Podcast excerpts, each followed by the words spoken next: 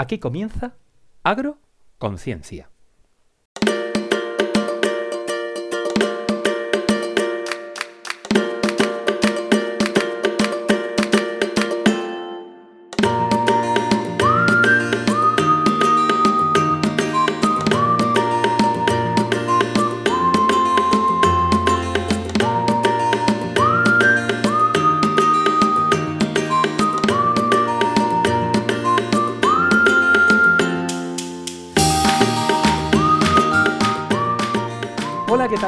Queridos amigos agrófilos y cientófilos de Agroconciencia? Muchas gracias una vez más por estar ahí escuchándonos y sabéis que, el hecho de que estéis ahí nos hace muy felices. Hoy te traemos una tertulia en la que vamos a desgranar algo que parece ciencia ficción, pero que es el día a día de muchas explotaciones agrícolas.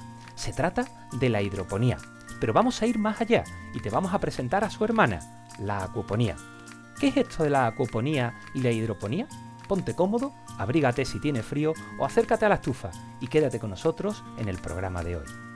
Pero antes de empezar, tenemos que saludar a los amigos de Radius, de Evox, de Spotify, Google Podcast y por supuesto también a los que nos estáis escuchando directamente desde el blog agroconciencia.es. Un beso fuerte para todos los que nos aguantáis por las redes sociales y también para los que veis el streaming desde YouTube. Creo que no se queda nadie atrás.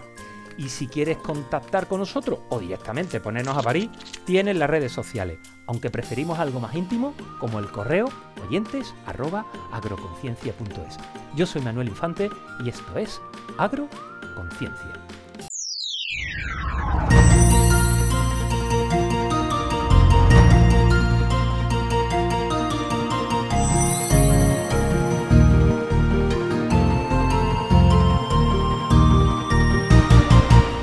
Agronoticias. Los suplementos de vitaminas no son tan útiles como piensas. Con la llegada del invierno aparecen las infecciones respiratorias y muchas personas intentan reforzar su sistema inmunitario con suplementos minerales como el zinc o las vitaminas C o D.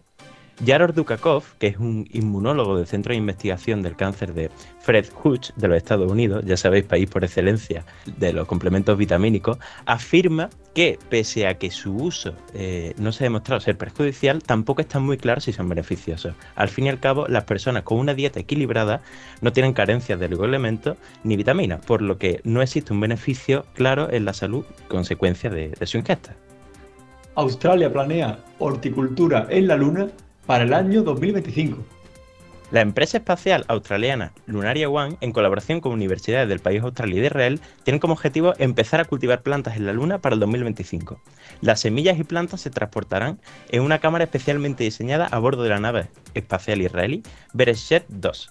La cámara contendrá sensores y agua. Una vez realizados los experimentos, se enviarán a científicos y a los niños en edad escolar de todo el mundo para así poder identificar qué variedades de plantas tienen las máximas posibilidades de crecer en la Luna. La escasez de fertilizantes por el cierre de fábricas amenaza las próximas cosechas. La producción de fertilizantes en Europa se ha reducido cerca de un 70% por los altos precios del gas. España necesita importar la mitad del fertilizante que emplean los agricultores. Hablamos de chips para la industria, para los vehículos, los automóviles, pero los fertilizantes y las semillas son los chips de la agricultura y necesitamos una autonomía de producción. El ministro de Agricultura, Pesca y Alimentación, Luis Plana, resumía así el pasado mes de octubre el problema que existe con los fertilizantes. El eje de este problema es que el gas natural es necesario para fabricar fertilizantes nitrogenados. Es su materia prima y en los últimos meses se ha disparado su coste. A esto se suma que parte de las fábricas que emplean gas para funcionar y eso constriñe aún más sus costes de producción. Una suma de factores que ha derivado en cierre de fábricas.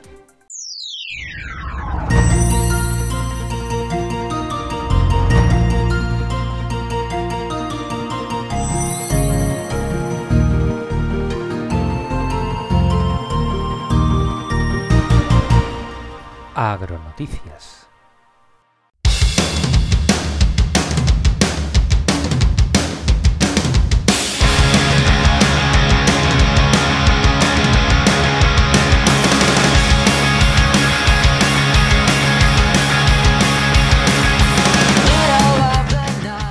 Después de las agronoticias, comenzamos la tertulia de hoy en la que contamos con nuestro querido Juan Nieto, que es doctorando de la Escuela de Ingeniería Agronómica de Sevilla y si no me has engañado, Juan, andas por las tierras de Alaguán. ¿Cómo estás, querido? Bueno, estoy estupendamente y para mí es todo, todo un honor ¿no? que, te refieras al Aljarafe como la tierra de Alaguán. Y en algún lugar del universo tenemos a nuestro querido Leonardo Mantini, también doctorando y compañero de fatigas de Agroconciencia. ¿Cómo estás, querido Leo? Pues muy bien, la verdad que ahora mismo estoy en la Tierra, ¿no? Pero no quiere decir que en otro momento vayamos a Marte. Bueno, hablando de la Tierra, de Marte, del universo, eh, ¿qué os parece que en 2025 tengan planeado cultivar ya en la Luna?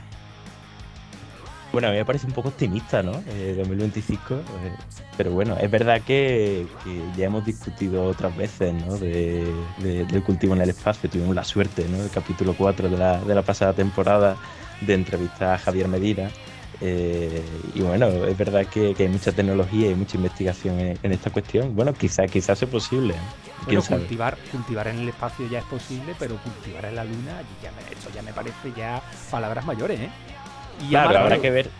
Habrá, habrá que ver realmente ¿no? si esa radiación que hay al no tener. Bueno, cómo afecta a las plantas, habrá que ver después técnicamente cómo se desarrolla, ¿no? Pero como idea estupenda, anda que no hay sitio, ¿no? Para cultivar la luna. Bueno, por cierto, queridos amigos, estoy repasando el guion y me he dado cuenta que os habéis olvidado de una agronoticia. ¿Seguro? Yo creo que no. Yo creo ¿no? Sí, sí, mirad. Yo creo, creo que deberíamos de poner de nuevo el indicativo de agronoticia y hacer las cosas bien. es verdad, es eh, verdad. Lleva razón, lleva razón, Manuel. Pues adelante, adelante entonces la agronoticia.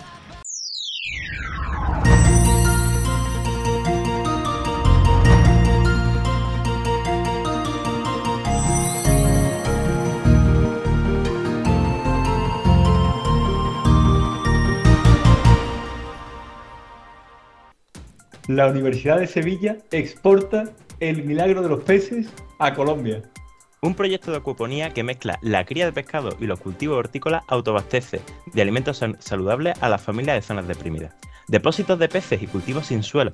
Estos son los constituyentes clave del conocido como Milagro de los Peces, un proyecto del grupo de investigación de la Escuela, de la Escuela Técnica Superior de Ingeniería Agronómica de la Universidad de Sevilla, que ahora se exportará a Colombia con la finalidad de garantizar el autoconsumo y la alimentación saludable con pescado y productos hortícolas en zonas desfavorecidas de este país. La iniciativa ya se puso en marcha hace algunos años en el polígono sur de la capital andaluza y este otoño da el salto internacional de la mano de los profesores Víctor Fernández Cabana y Luis Pérez Urrestarazo.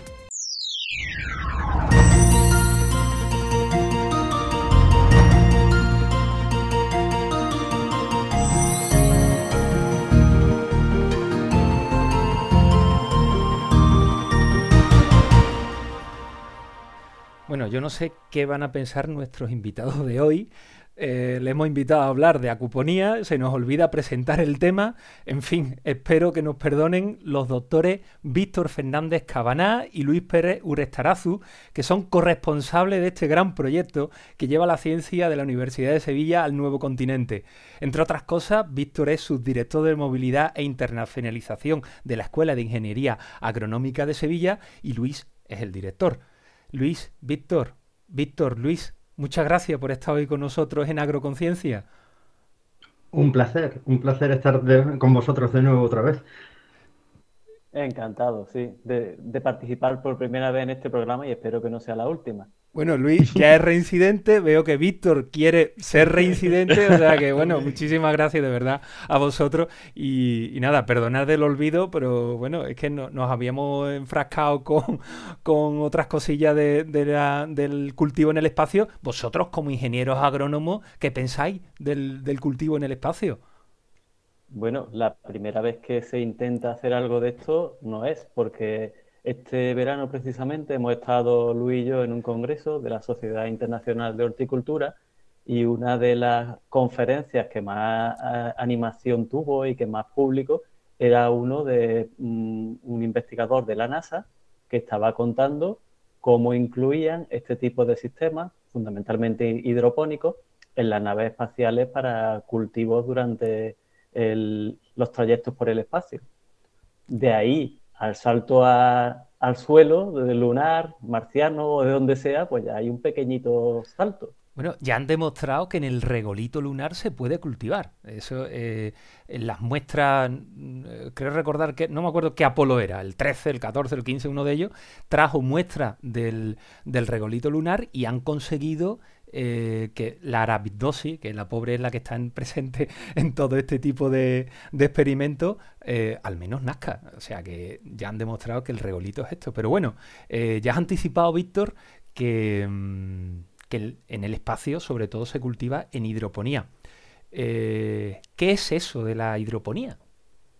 Bueno, la hidroponía es algo muy sencillito. Básicamente es lo que conocemos como cultivo sin suelo. Es decir, son cultivos vegetales que podemos hacer directamente colocando las raíces de las plantas en una solución nutritiva que le aporte todos los nutrientes que requiere. Uno de los primeros investigadores que empezó a trabajar con la hidroponía hablaba de suelos líquidos para referirse a estas soluciones hidropónicas.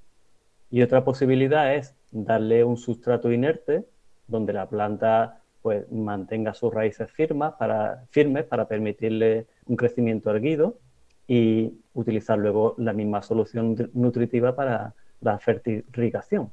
Hablamos de fertilización cuando combinamos el aporte de agua y el aporte de los nutrientes que requieren las plantas. Antes hemos presentado el programa diciendo que íbamos a hablar también de la acuponía. ¿Qué es la acuponía?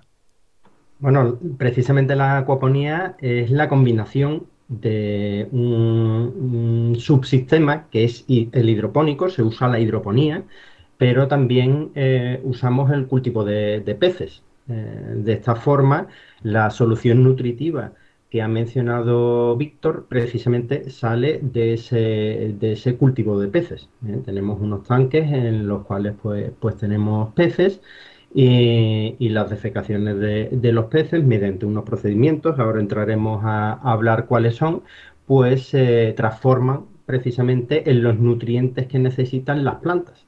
Entonces estamos con, ese agua de los peces, estamos mm, eh, eh, permitiendo que ese cultivo hidropónico se produzca con un uso muy óptimo del agua. Es decir, que mejoramos la hidroponía porque aparte de comernos lo que, lo que cultivamos, también podemos comernos los peces o los peces no se comen.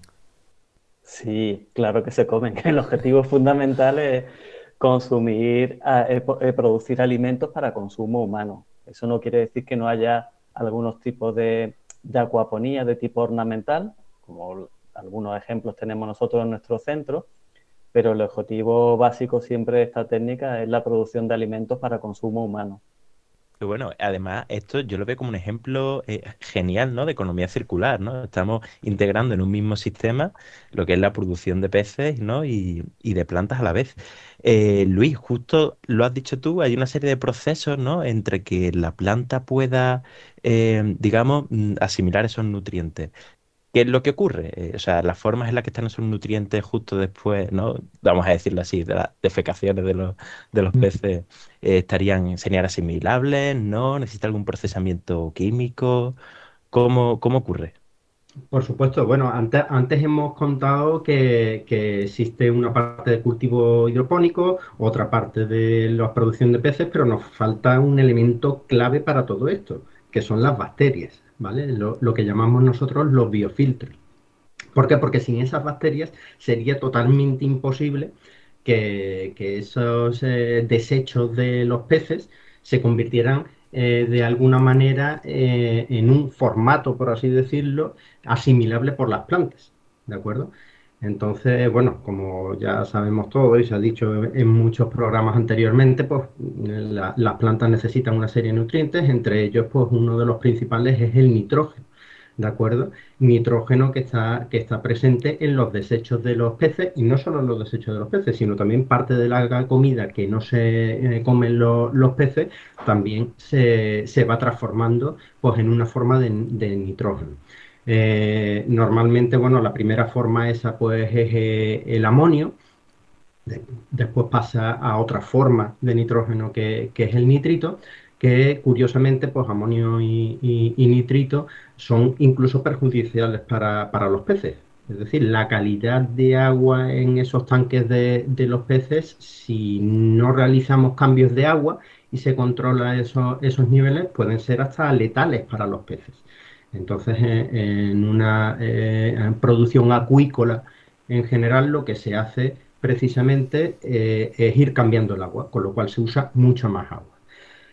¿Qué hacemos nosotros en la, en acuaponía? Pues esas formas de, nitrógeno que, son, precisamente eh, eh, son poco asimilables para la planta y son perjudiciales para los peces, estas amigas nuestras, las bacterias, pues lo que hacen es transformarlas a nitratos, que los nitratos sí que son asimilables por, las plantas. Gracias a eso, después las plantas pues se nutren y si el, ciclo lo cerramos volviendo ese agua del subsistema hidropónico otra vez al tanque de los peces, voilà, eh, lo, que hacemos es evitar o quitar de, en medio eh, esos nitritos, ese, amonio, esas formas de nitrógeno que son precisamente perjudiciales para, para, los peces. Con lo cual, las plantas ganan. ¿Por qué ganan? Porque tienen, tienen nutrientes. Pero es que los peces también ganan ¿Por qué? Porque están más contentos unos pascuas ahí en el, agua más limpita. Eh, se me ocurre que eh, uno de los, principales problemas que tienen las piscifactorías son precisamente esas aguas residuales. ¿Creéis que la acuoponía puede ser una solución incluso para las piscifactorías a nivel industrial? Yo creo que esa es, en realidad es acuaponía. Yo la acuaponía y tampoco la, agricultura intensiva en invernadero. Lo vemos bien como una salida a esos efluentes que tienen las granjas que se dedican a la acuicultura con objeto de evitar un perjuicio que tendrían para el medio ambiente, evitando esa emisión de efluentes que si no es con esta fitodepuración que realizamos en la acuaponía, tendría que ser cualquier otro tipo de tratamiento, ya sea con unos, ah, ¿cómo se llama esto? me sale el nombre en inglés, pero no me sale en español, humedales. Unos humedales donde tengamos una serie de, plantas que absorban eh, ese exceso de nitrato y de fosfato que podrían provocar un importante daño para, para las la aguas subterráneas o las aguas superficiales y sustituir ese, ese tipo de, de, tratamiento por un tratamiento que además nos dé una producción, que nos dé una producción de, de plantas comestibles, de hortalizas. Qué bueno, o sea, porque sí que habíamos discutido ¿no? en el podcast antes cómo podíamos producir fertilizantes ¿no? a partir de los residuos ganaderos, pero bueno, esto es un aprovechamiento in situ, ¿no? sí, sí. Otra, cosa aparte, Víctor, porque por ejemplo, a mí me llama la atención ¿no? lo que es la escala, ¿no? De, hasta dónde podemos llegar, ¿no? Porque yo he visto algún vídeo, por ejemplo, que hay ya en Estados Unidos macrogranjas, ¿no? Tienen muchos peces, muchas plantas, bueno, ¿qué escala ves más, más realista o qué escala ves más óptima o qué escala os gusta más? Nosotros con lo que tenemos más experiencia es con la acuaponía de tipo familiar, de pequeña escala. Esa ha sido nuestro inicio, ahí es donde nos hemos formado nosotros, hemos empezado a entender las relaciones que tiene que haber entre los peces y las plantas y las bacterias para que se desarrollen estas tres comunidades biológicas de manera satisfactoria y productiva. Y aunque esto evidentemente nos da una salida muy interesante pues para mejorar, por ejemplo, la nutrición de las familias, como hemos estado hablando al inicio, eh, con este proyecto que hubo en, en, el Polígono Sur de Sevilla o este proyecto un poquito de mayor escala que, se, se, está realizando en Colombia, pero evidentemente nadie va a tomarse en serio la acuaponía hasta que pase de lo que es una producción de traspatio hasta que sea una producción comercial. Entonces, eso fue uno de los motivos por el que yo me fui a Estados Unidos a hacer la América para aprender un poquito de, de, esas investigaciones y de esas realidades que ya se tienen en este, en, este país eh, y en el que se están obteniendo ya unas producciones mucho más rentables porque conforme va aumentando la escala, la rentabilidad de la producción pues es un poquito más interesante. Bueno, entonces encontramos ¿no? un poco esta doble vertiente, ¿no? Un poco eh, de dar salida, ¿no? Quizás a, sistemas acuícolas más industriales o más intensivos y por otro lado, un lado más social, ¿no? Como el que quizás hay en este proyecto. Contarnos algo del, proyecto con el que, mm, bueno, en el que habéis salido, ¿no? En la noticia de Colombia. No sé si podéis explicar algo. Sí, claro. Eh, vamos a ver, esto fue un, proyecto a raíz de, las experiencias que, ha comentado Víctor aquí en el polígono sur de, Sevilla. Bueno, pues se nos, se nos ocurrió exportar la, idea y, aplicarla a un poquito de mayor escala. Entonces, pues solicitamos unas ayudas que, tiene, de, ayuda, ah, de acciones de innovación se llama, de, la ECIT, la, la Agencia eh, de Cooperación eh, española de cooperación al desarrollo internacional. Entonces, bueno, pues tuvimos la gran suerte de que miraron con buenos ojos nuestro proyecto y resultó financiado. Eh, entonces, bueno, la, idea fundamental de, esto es irnos a unos sistemas un poquito de, mayor escala, son, son un poquito más, más, grandes que los que teníamos montados a escala familiar. Y, se trata pues de coger como ejemplo tres comunidades distintas, muy desfavorecidas, de, allí de una región eh, colombiana con bastantes problemas, eh, la región del Cauca, eh, sobre todo fundamentadas pues en comunidades pues que tienen muchas madres cabezas de familia, ¿de acuerdo? Que tienen pues desplazados del conflicto armado ¿eh? que eh, a pesar de que ya, ya, hace bastante tiempo de todo esto que pensamos las guerrillas y demás, pues allí todavía pues está muy patente eso.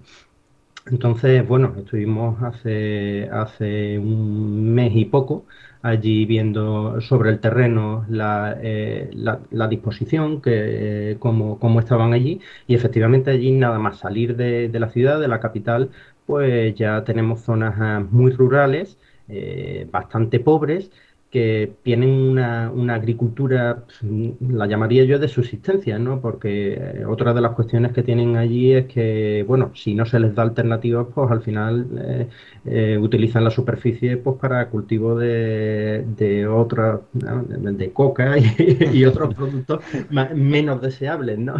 Y, y bueno, la finalidad eh, con, este proyecto, a fin de cuentas, pues es eh, darles una salida a estas comunidades eh, para que puedan tener unas dietas mejores, que nosotros fuimos testigos como efectivamente pues las dietas que llevan son, son, malas, casi no consumen pescado y muy poca verdura. Entonces, bueno, que ellos produjeran pues sus propios alimentos. Y por otra parte hay una cuestión de la que todavía no hemos hablado, eh, de, la sostenibilidad económica de estos sistemas, pues precisamente el proyecto también tiene una parte eh, en la cual se va a intentar que vendan eh, una porción de esta producción que consiguen. Una parte será para autoconsumo y otra para pequeñas ventas, precisamente para soportar los costes de mantenimiento que tienen estos sistemas. Entonces, bueno, aparte de eso se les va a dar lógicamente una, formación y evaluar los impactos. O sea, un proyecto muy bonito y bastante completo desde el punto de vista técnico y social. Y, por ejemplo, eh, si yo quisiera montar un, digo, mira, yo voy a criar mis propias lubinas y aparte quiero sacarme unas lechuguitas.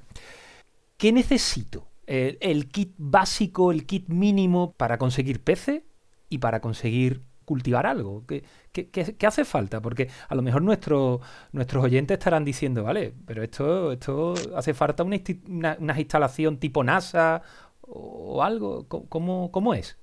Pues, pues mira, lo, vas a tener muy complicado si tú quieres eh, cultivar lubinas, como has dicho.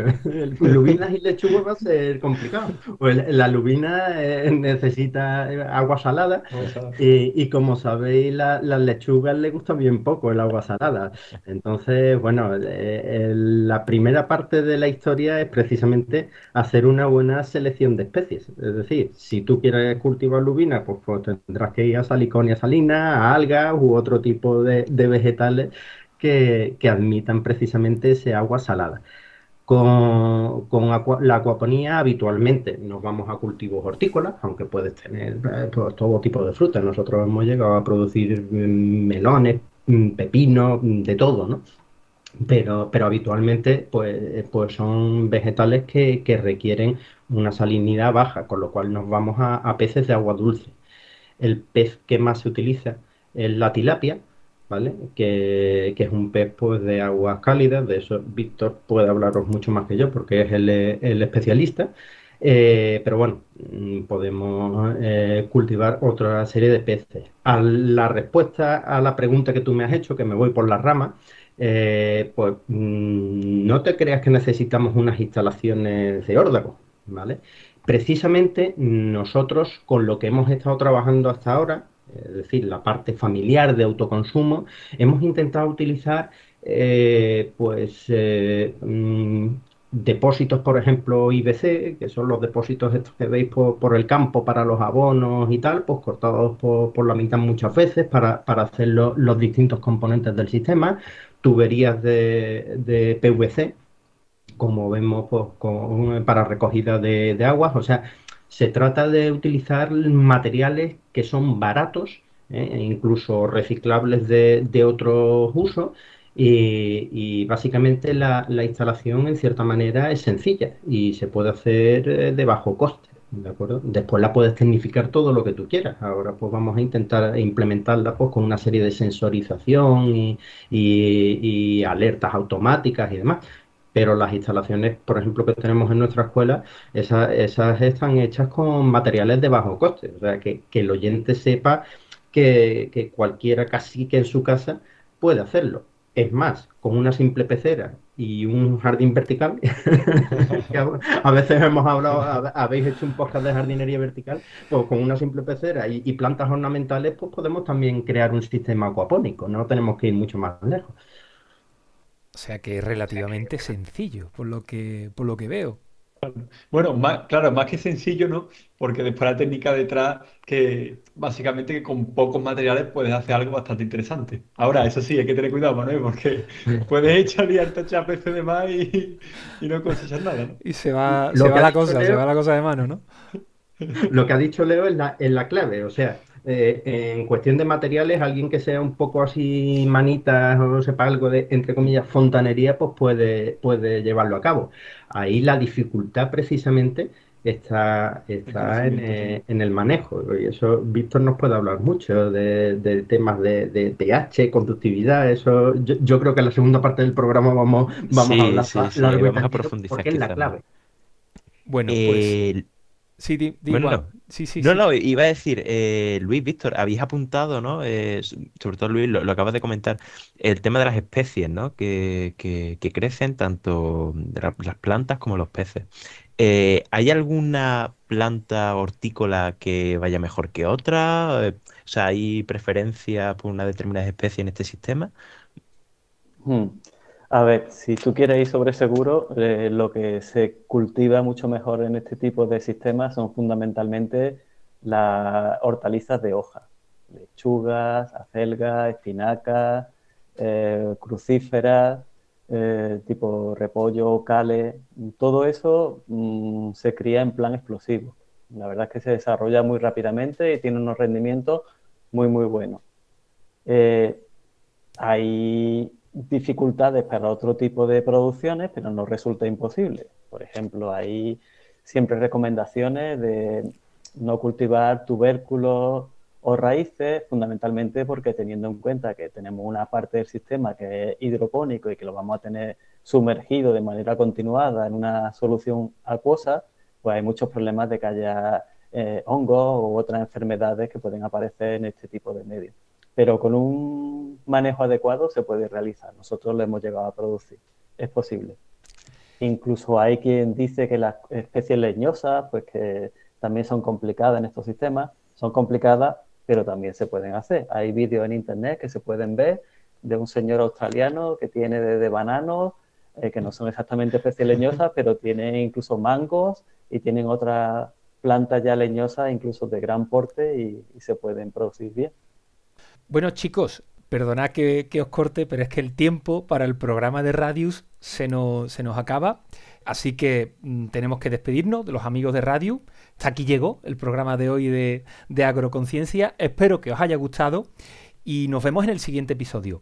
Para los que nos estáis escuchando en otros canales, si tienes otra cosa mejor que hacer, no pasa nada, lo entendemos. Aunque si piensas seguir con nosotros, no toques nada, que volvemos en 30 segundos después de la publicidad y una canción rápida. Da tiempo a estirar las piernas, ir al servicio o lo que tengas que hacer. Nos vemos ahora. Agroconciencia, tu podcast de ciencia y agronomía en Radius, la radio de la Universidad de Sevilla.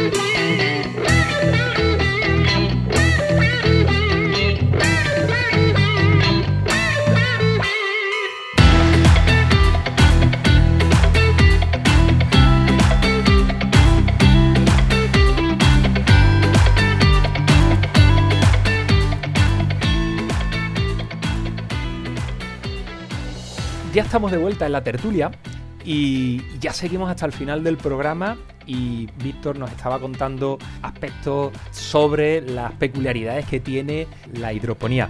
Eh, sigues tú, Víctor. Es que te he cortado porque si no nos riñen, ¿eh? Como nos pasemos No, de no. hora.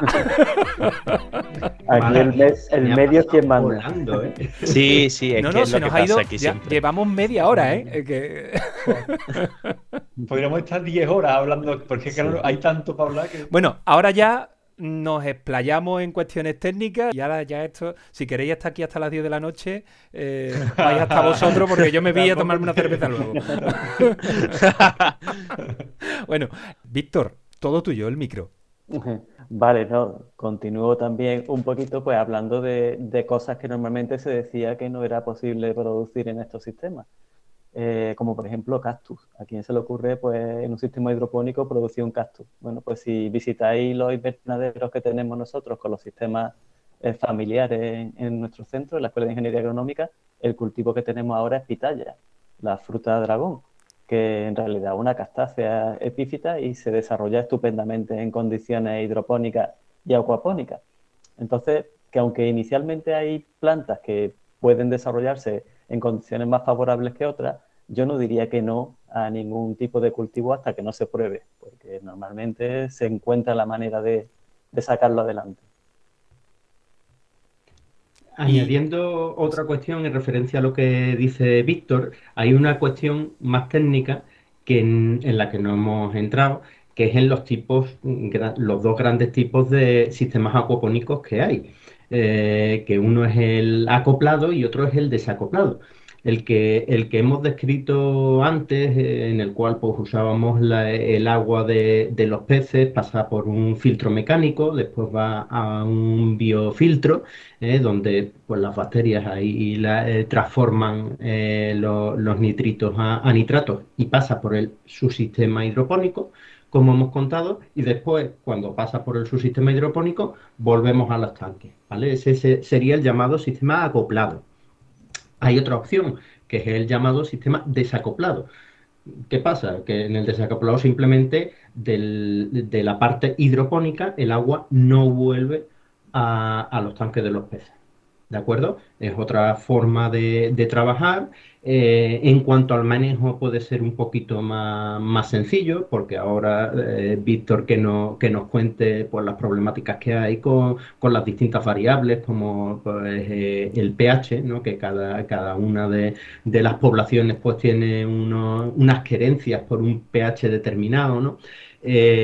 Pero a lo que iba es que en el, en el desacoplado precisamente eh, nosotros podemos utilizar agua proven- proveniente de los peces incluso para regar macetas o para regar suelo. Eso también sería una acuaponía desacoplada.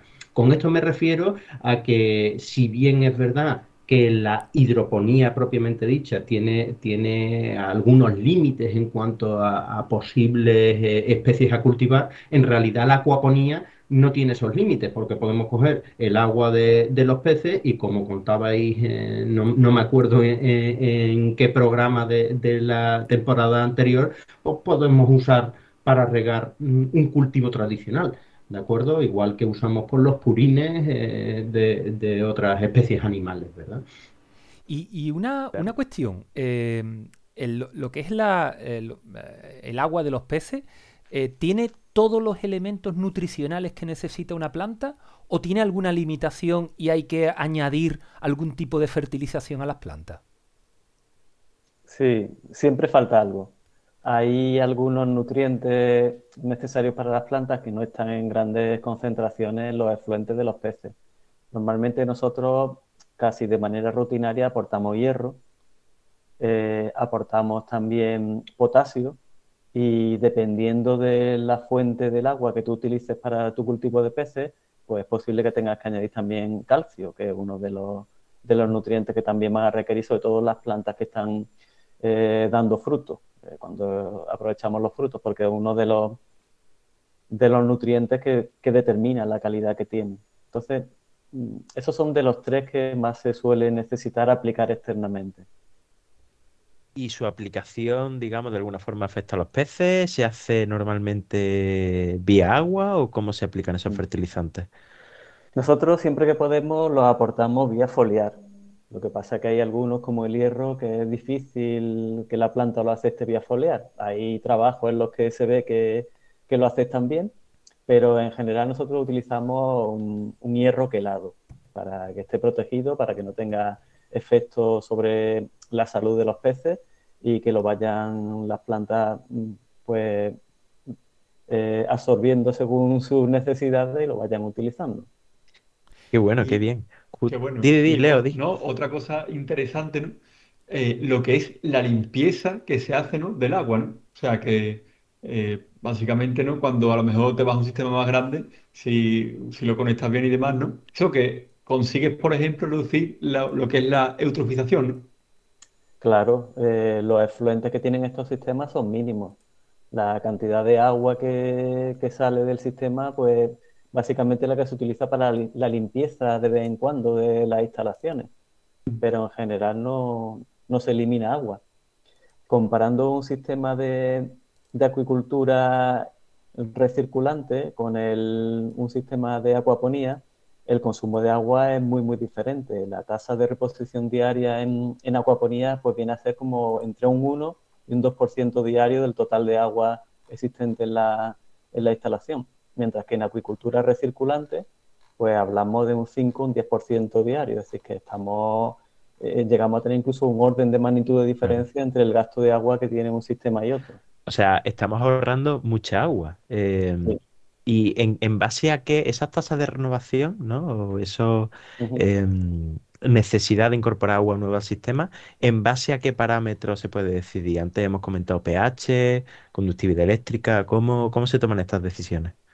Básicamente son esos dos, eh, la conductividad eléctrica y el pH los que, determinan, los que determinan eh, las necesidades de, agua para sustituir cuando existe una, mala calidad para alguno de los elementos del sistema, ya sean peces, ya sean plantas o ya sean bacterias, porque como habéis comentado antes, pues tienen eh, necesidades bastante diferentes. Por ejemplo, cualquier persona que se dedique a la agricultura en hidroponía sabe que una planta requiere un pH muy bajo mm, del agua para poder absorber bien parte de los nutrientes que tiene. Un pH bajo no es bueno ni para los peces ni para las bacterias. El pez se mueve más bien a un pH neutro y las bacterias nitrificantes se mueven más bien a un pH alto, eh, por encima de 8 muchas veces. Entonces tenemos que llegar a una situación intermedia de que más o menos satisfaga a las tres partes pero sin que sea óptima para ninguna de las tres, cuando estamos utilizando un sistema acoplado. Cuando ya desconectamos los sistemas parcialmente y vamos a sistemas desacoplados, pues ya podemos optimizarlo todo. Ya podemos conseguir las condiciones idóneas para cada una de, las tres poblaciones biológicas que tenemos. Ese es el motivo por el que las instalaciones comerciales, en su gran mayoría, pues funcionan en régimen desacoplado. Para los más despistados, antes hemos hablado del, tema de la conductividad eléctrica. ¿no? La, conductividad eléctrica, como saben todos los compañeros de la escuela, es una medida de la salinidad. Eh, ¿Cómo evoluciona esa salinidad eh, en, los sistemas recirculantes? Eh, ¿Aumenta mm, o, se puede mantener controlada? En un sistema recirculante, de acuicultura recirculante, la única manera de controlarlo es con la reposición diaria de agua. Ese 5 o 10% del total de agua que tienes que reponer para eliminar tanto el exceso de nitratos que van produciéndose eh, por la metabolización de los desechos de los peces, como de restos de, de sustancias sólidas que van quedando en suspensión entonces, y, o disueltas. Entonces, esa es la única manera de hacerlo en un sistema recirculante. En acuaponía se va incrementando también esa cantidad de, sales disueltas en el sistema, eh, porque no solamente no todo lo, va a absorber la planta con la misma velocidad, porque la planta tiene sus preferencias y hay algunos iones que lo absorbe con, con mayor preferencia que otros, y después porque las plantas también van liberando sustancias en el agua y eso pues va a alterar totalmente la, calidad y la composición del agua. Entonces, eso es lo que eh, nos hace que tengamos que hacer alguna renovación de agua también en los sistemas acuapónicos para ir equilibrando esos, esos niveles. Luis, Luis. Bueno, no, yo iba a añadir eh, con referencia a lo que dice Víctor una cuestión bastante importante en la cual no hemos entrado todavía. Fijaos cómo precisamente pues eh, esta calidad del agua eh, también se puede regular no solo cambiando un poquito el agua o con lo que sea que la planta, sino también hay que, en cierta manera, hacer corresponder pues la, carga de peces y, por ende pues, pues cómo va evolucionando la calidad del agua con precisamente eh, el número de plantas que tenemos, el número y el tipo de plantas que tenemos. ¿Eh? Porque no es lo mismo pues, una planta de hoja que, como, como ha dicho Víctor, que una planta de fruto. ¿eh? Van, van absorbiendo eh, pues nutrientes distintos y van actuando de distinta manera pues en esa evolución de, la calidad de agua. Entonces, pues hay tablas por ahí y bueno, y es muy importante todavía el recorrido que tienen estos sistemas en, términos de investigación porque hay que dimensionar muy bien ambos sus sistemas. O sea, hay que equiparar la carga de peces que tenemos ahí también las especies, la cantidad de, alimentación que se le da, precisamente con, el área eh, que tenemos de, cultivo que va extrayendo pues esos, esos excesos de, nitrógeno fundamentalmente y, otros y otros elementos químicos. Bueno, y eh, yo tengo también una duda interesante sobre lo que son las luces LED, ¿no? O sea, cuando tenemos ya el cultivo dentro del invernadero, eh, ¿qué cantidad exacta necesitas de luz y demás para que los cultivos vayan bien, vayan peor? ¿Cómo regulamos eso? Bueno, en ese, en ese sentido nos salimos un poco ya de la coponía y nos vamos a, la agricultura intensiva en general, ¿de, acuerdo? O sea, aquí, aquí yo son palabras mayores eh, porque precisamente desde mi punto de vista, y esto es una opinión personal, no es una opinión técnica, eh, una de las potencialidades mayores precisamente de la acuaponía son pues estas granjas verticales que estamos viendo aparecer, ¿no? grandes monstruos en naves industriales totalmente eh, sin, luz natural muchas veces, con, luz artificial. Ahí yo creo que la acuaponía, incluso la luna también, ¿no? pues tendría eh, mucha cabida.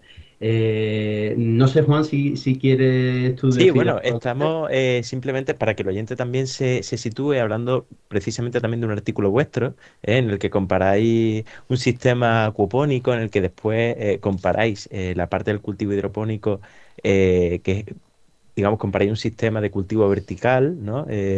donde hay diferentes niveles, y un cultivo hidropónico horizontal, ¿no? Llega, al final llegas a la conclusión de que el más rentable económicamente eh, sería el vertical, claro, siempre y cuando eh, fuese necesario la incorporación de, iluminación ¿no? en los niveles más bajos. Pero claro, eso también muchas veces también va a depender ¿no? del precio de la energía. ¿no? Ahora, mismo parece que no, con el precio Claro, entonces, eh, contarnos un poquito de, esta experiencia. O... A ver, yo en el, tema este de las producciones verticales, yo iría siempre al, principio de la simplicidad de los, de los sistemas, del diseño. Hay una sigla que, que en inglés son KISS, eh, como beso, Eh, y la, o, como la el grupo de música. O como el grupo de de música. que viene más o menos a significar el keep it simple, stupid, es decir, mm, manténlo simple, estúpido. Es decir, que en la medida de lo posible vamos a tratar de no complicar las cosas. Lo complicado sería todo hacerlo en producción horizontal frente a la vertical. ¿Qué es lo que nos puede motivar a nosotros el, el- el complicarnos? El introducir sistemas verticales, el introducir luces, con el gasto que esto supone, porque esto supone un incremento en infraestructura, de precio de infraestructura y supone también un incremento de precio en el gasto. Pues fundamentalmente que nos veamos obligados a eso porque el suelo sea muy caro. Si tú estás produciendo en una zona Claro. periurbana o urbana y tú lo que pretendes es reducir el coste y el, mm, la contaminación que produce el transporte de los productos, acercando la zona de producción a la zona de consumo, que es una cosa bastante lógico, entonces ahí no tienes más remedio que complicarte. Y tienes que complicarte yendo a producciones verticales. Las producciones verticales, por culpa del sombreo que supone el que tenga una planta sobre otra, pues te va a obligar a que introduzca unas lámparas adicionales, unas luces LED, para que te permitan el suplementar este, este déficit lumínico que tendrían las plantas y que haría que las producciones fueran más bajas. Es decir, que nos vamos a complicar solamente si es necesario, pero si es necesario tenemos herramientas y sabemos cómo hacerlo.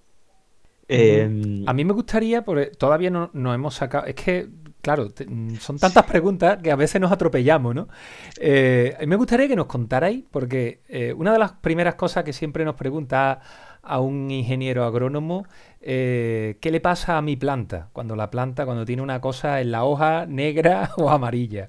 Eh, yo voy a preguntar lo mismo. eh, ¿cuáles son las patologías más frecuentes en este tipo de sistemas? A ver, mm, una de las primeras cosas que nos podemos encontrar son déficits nutricionales. Y eso, pues yo que soy de producción animal, me he tenido que, que repasar mis apuntes y consultar a mis colegas que son expertos en producción vegetal, pues para saber cómo identificar una carencia de hierro, una carencia de potasio o incluso carencias que son muy parecidas a las de hierro como las de magnesio, por ejemplo. Entonces, para mí, son parecidas para mí, para un experto quizás no. Entonces, mm, eso es lo primero, que tú tengas la mm, capacidad de ir detectando cuando existe una carencia nutricional en las plantas, porque eso es lo más fácil de corregir. Eso basta con añadir eh, a la solución nu- nutritiva esos elementos que está requiriendo la planta y lo tienes todo solventado.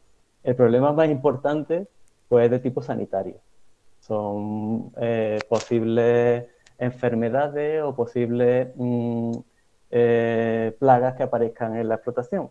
¿Por qué son un problema? Porque en una explotación convencional a ti te aparece una plaga y tú puedes aplicar un, un pesticida, tú puedes aplicar un insecticida.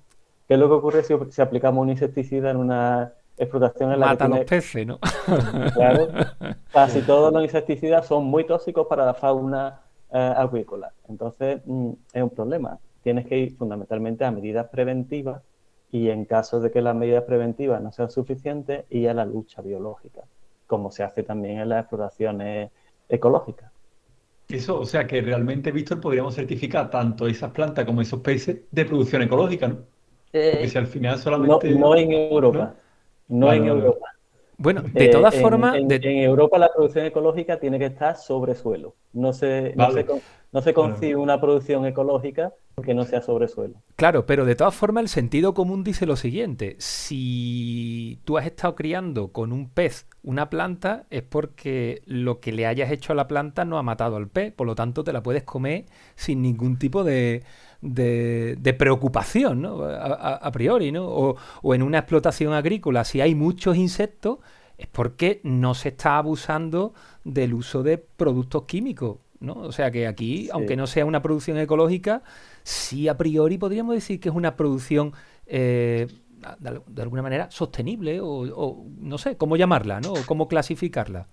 Sí, vamos, e- en este caso realmente, eh, desde mi punto de vista, eh, es un, un tema más bien normativo que otra cuestión. O sea, que en Europa pues se, se considera que un cultivo hidropónico pues no, no puede estar categorizado dentro de una producción ecológica. Pero mm, como, como bien dices, Manuel, eh, mm, en este caso, pues mm, parecería razonable ¿eh? decir que al menos es una producción sostenible, ¿vale? No le pongas el sello ecológico, que, desde mi punto de vista sí, sí debería tenerlo, ¿no? Porque a fin de cuentas, ¿qué es la definición de ecológico, ¿no? Pues respetuoso para, para el medio ambiente y precisamente esta eh, producción, eh, porque minimiza la, emisión de, de, o sea, de, de fluentes y también el uso de fertilizantes químicos, que de eso no hemos hablado. Habéis dicho la noticia en Agronoticias al principio del tema de, de, los precios de los fertilizantes y demás, y no hemos hablado de que precisamente con este sistema de producción nos beneficiamos de eso, de que usamos la propia fertilización de, de los peces, ¿no? Un, una eh, parte que sería un efluente, no un desecho, lo utilizamos como un insumo. O sea, que, esto es suma más suma. Economía circular de manual, ¿no? De manual, totalmente de acuerdo. Y además el mismo sistema, sin necesidad de ¿no? plantas de procesamiento ni, de ningún tipo. Sí, porque, porque cuando hablamos de, de los residuos ganaderos, eh, primero, mm. una de dos, o los tenemos que tratar, o los tenemos que transportar, o tenemos que hacer las dos cosas, ¿no? Muchas veces eh, nos encontramos con este tipo de cuestiones. Y aquí. Al final contaminamos transportando. claro. Contaminamos, claro. Y, aquí, pues bueno, tenemos esta. La verdad que, que, es súper interesante. Primero, porque medioambientalmente creo que es, sostenible. Después, porque eh, eso que nos estáis comentando, ¿no? La, la poca eh, necesidad de infraestructura para conseguir el éxito. Aquí lo que es importante es lo que vosotros tenéis en la cabeza, ¿no? que es el conocimiento. ¿no? Y precisamente, hablando en ese, de ese conocimiento, ¿cuánto, ¿cuáles son los plazos? Eh, por ejemplo, desde que, porque los peces metemos alevines, metemos peces adultos, ¿cómo, cómo es un poco esa, ese, ese ciclo de peces que van asociados al ciclo de la planta. ¿Se coordinan? Eh, ¿Hace falta... Eh, ¿cómo, es? Cuéntanos, contárnoslo porque yo por lo menos no, tengo ni idea. Sí, para la producción de peces lo ideal es empezar con alevines. Mm, peces pequeñitos a los que tú le vas calculando la tasa diaria de aporte de pienso y en función de la cantidad de pienso que consumen los peces, pues tú ya estableces la superficie de cultivo vegetal que le puedes asociar. Lo lógico es que tú tengas varios tanques de peces con diferentes edades, para que de esta manera tú puedas ir de manera continuada cosechando peces y conforme tú vas cosechando peces, pues vas pasando de un tanque a otro los peces o simplemente vas introduciendo peces nuevos en un, en un nuevo tanque. Para de esta manera siempre tener eh, una producción continuada de peces y una producción de nutrientes adecuada para las plantas, sin que haya una variación muy grande porque de repente te lleves todos los peces que hay en un tanque. O porque los peces crezcan ¿no? y generen mayor cantidad de efluvio y, y, ahora si te coge la planta muy pequeñita, pues a lo mejor te encuentras con, con, que tienen, vamos a decir, mayor capacidad de fertilización de la que eres capaz de aprovechar, ¿no? Sí. Y, luego en la parte, en la parte de las plantas, eh, ¿También es recomendable tener diferentes estados fenológicos o, vamos a producción y vaciado? ¿Cómo sería eso? Bueno, ahí, eh, si, me permites, Víctor, eh, también hay que incidir en una cuestión, que, es otra de, las cosas que hemos tratado antes, que, que es el objetivo mm, principal de, esta producción. O sea, si el, objetivo es, por ejemplo, ventas y tú tienes un monocultivo, ¿vale? Pues en, ese caso, como, como, bien dices Manuel, pues eh, se tendería pues, a, tener plantas en distintos estadios, ¿no? Primero, por equilibrar un poco eh, con respecto a la carga de peces que tienes y por otro lado para, para ir todas las semanas pues retirando cultivos, haciendo, haciendo cosechas, ¿vale? Parciales. Eh, otra cuestión es si es de autoconsumo, como en el proyecto que hemos hablado de, Colombia o, las experiencias que nosotros tenemos para, sistemas eh, familiares de autoconsumo. En este, en este caso, pues lo suyo sería un policultivo eh, que estuviera en relación con las, necesidades de, consumo de, esas familias o de, o de esas asociaciones, en el caso del proyecto de Colombia. Entonces, claro, ahí hay, que ir regulando un poquito en base pues, a, los ciclos de las distintas especies, a, a las épocas, ¿de acuerdo? Sobre todo pues en las latitudes nuestras. En Colombia pues tienen un clima muy continuo, ¿no? Y tienen esa suerte, pero en nuestras latitudes pues, pues hay cultivos de invierno, hay cultivos de, verano, hay cultivos de ciclo corto, ciclo largo. Entonces, ya lo decía Víctor antes, o sea, si, si vamos a, un objetivo de ventas, pues igual eh, cultivos de, hoja con ciclos muy cortos, eh, pues sería más rentable habéis hablado justo de, ¿no? de, las estaciones.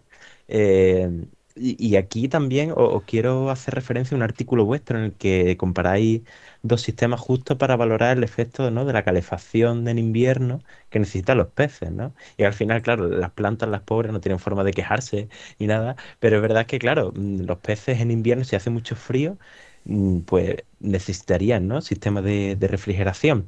Eh, contarles un poco qué necesidades ¿Qué he dicho? Refrigeración en invierno. ah, que he dicho refrigeración. Lo va a cargar. No, no, no. No, no, no, por favor, no. Entonces, contarnos un poco, ¿no? ¿Cuáles son las necesidades de, la parte de, los peces? Sí, eso, como dijo Luis al principio, una de las cosas más importantes era decidir cuál es la especie de pez que mejor se adapta a las condiciones climáticas de la zona donde se va a producir. Si está en una zona de clima templado, pues podría ir a peces que tienen un crecimiento muy rápido, como la tilapia, le llaman el pollo de agua dulce precisamente por eso, porque tiene una capacidad de crecimiento exagerada. En cinco meses mm, ya tiene un pez de tamaño comercial. Entonces, eh, si tu limitante no es la temperatura, vea esa producción. La tilapia es un pez interesante porque además es un pez que que admite una alta tasa de, materias primas de origen vegetal en, la materia, en el pienso que consume. Y si tu límite es la temperatura, que tienes temperatura muy baja, pues ve a otras especies eh, de peces que las toleren. Eh, el, ideal sería, por ejemplo, la carpa, pero la carpa la tenemos prohibida en España eh, por cuestiones invasora, ¿no? Exactamente aunque lleva con nosotros varios, varios siglos, pues ahora se considera como una especie invasora y, exógena. Entonces no se puede producir. ¿A qué tendríamos que ir? Pues tendríamos que ir a alguna trucha como la trucha arcoíris, que está más o menos en la misma categoría también de, de exótica e invasora, pero que se permite, se está permitiendo que las explotaciones que estaban teniendo estas producciones pues continuasen con ellas.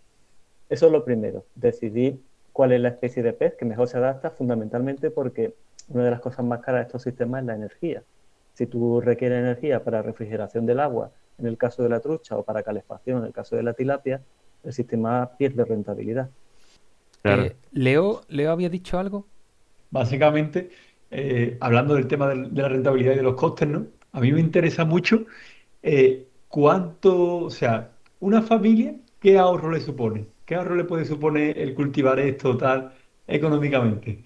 Un 20%. ¿Cuál podemos estimar? Eh, Así, tajantemente.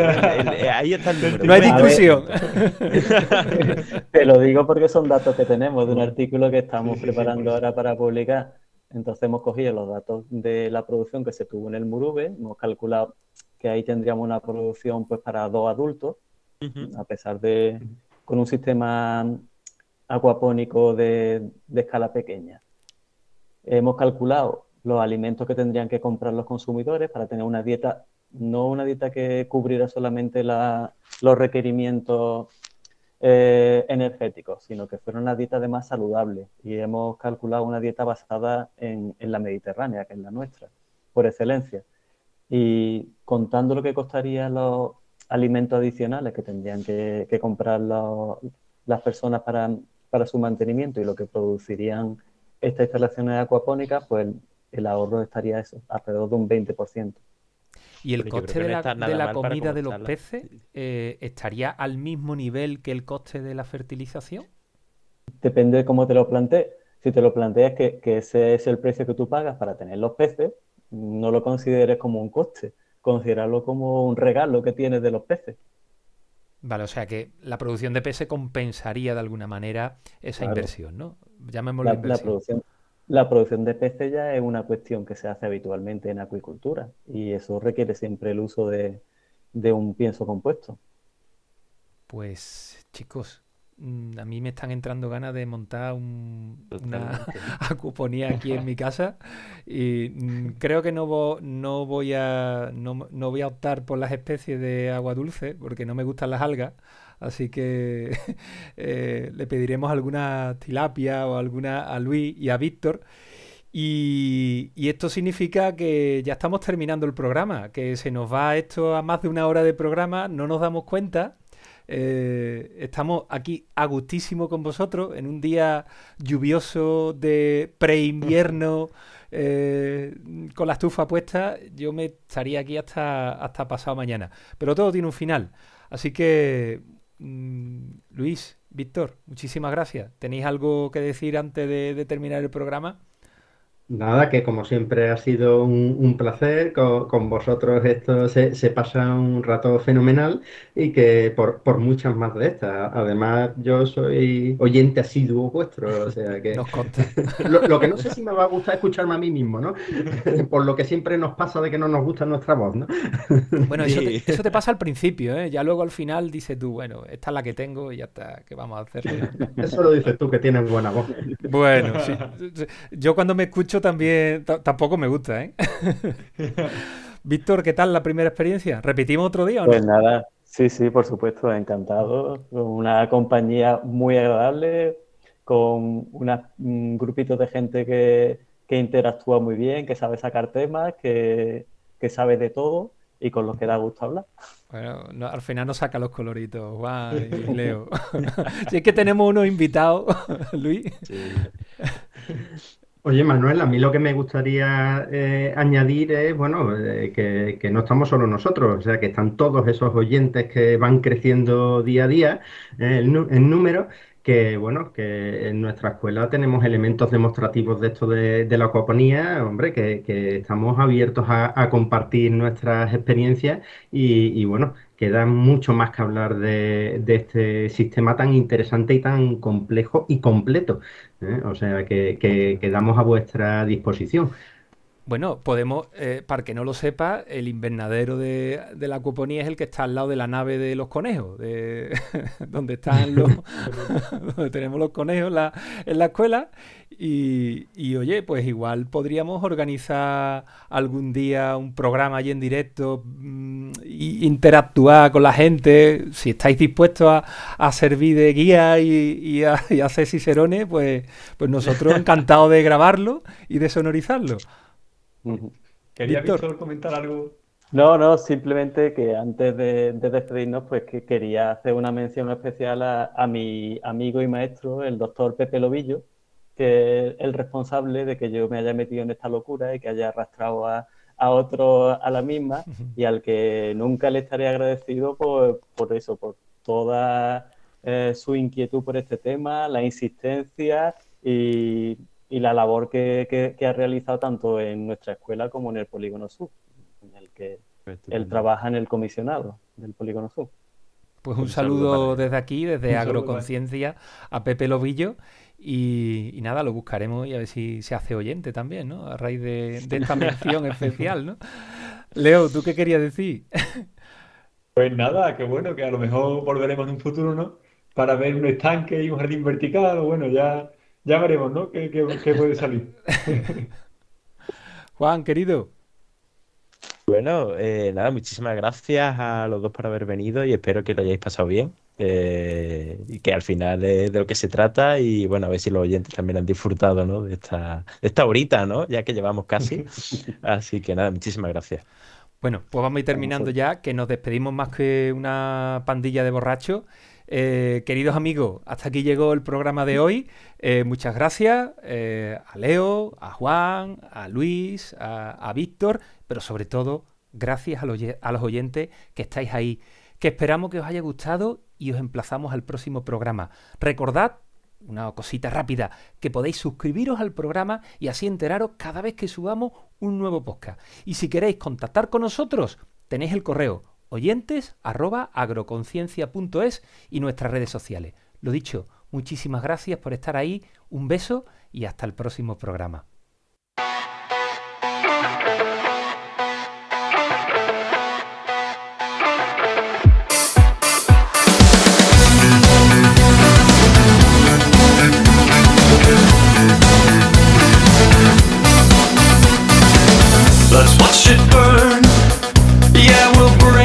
roll, there's no U-turn.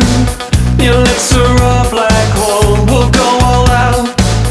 Yeah, we'll break the scene, they'll hear the sound Of us screaming, making a plan to be all that you wanna be. Bring it all out and then taking it home with me. Leaving a fight to take blind is catastrophe. Don't you know you